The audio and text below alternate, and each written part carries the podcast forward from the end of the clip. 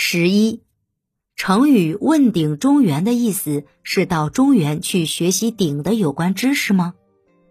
问鼎中原不是到中原去学习鼎的有关知识，而是比喻企图夺取天下的意思。传说上古夏禹铸造九鼎，代表九州，作为国家权力的象征。夏、商、周三代把九鼎作为传国重器，为执掌天下的人所具有。鼎代表的九州，按照《尚书·禹贡》中的说法，分别为冀州、兖州、青州、徐州、扬州、荆州、豫州、凉州、雍州。九鼎也因此分别叫做冀鼎、兖鼎、青鼎、徐鼎、阳鼎、荆鼎、豫鼎、梁鼎、雍鼎。《左传》宣公三年讲了这样一个故事：公元前六百零六年。东周都城洛阳南郊，雾霭弥漫，凉风透骨，草木凋零，荒野萧索。不可一世的楚庄王熊吕借讨伐陆浑之机，把楚国大军开到洛水边上，堵着周王朝的家门，杀气腾腾地举行盛大的阅兵仪式。即位不久的周定王忐忑不安地派善于辞令的王孙满前去慰劳。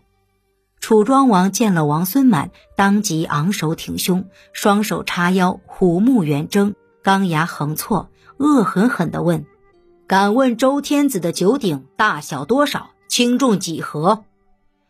王孙满深知楚庄王的言外之意是要与周天子比权量力，便故意避开锋芒，委婉地说：“一个国家的兴亡在得意的有无，不在鼎的大小轻重。”进而又说。夏桀丧德，鼎迁归商朝所有；商纣暴虐，鼎迁归周朝所有。道德修明，即使弱小也会强大；道德混乱，即使强大也将弱小。最后又说：如今周氏虽然衰微，但是天命未改，宝鼎的轻重又岂是你能过问的？一时间，楚庄王被说得哑口无言。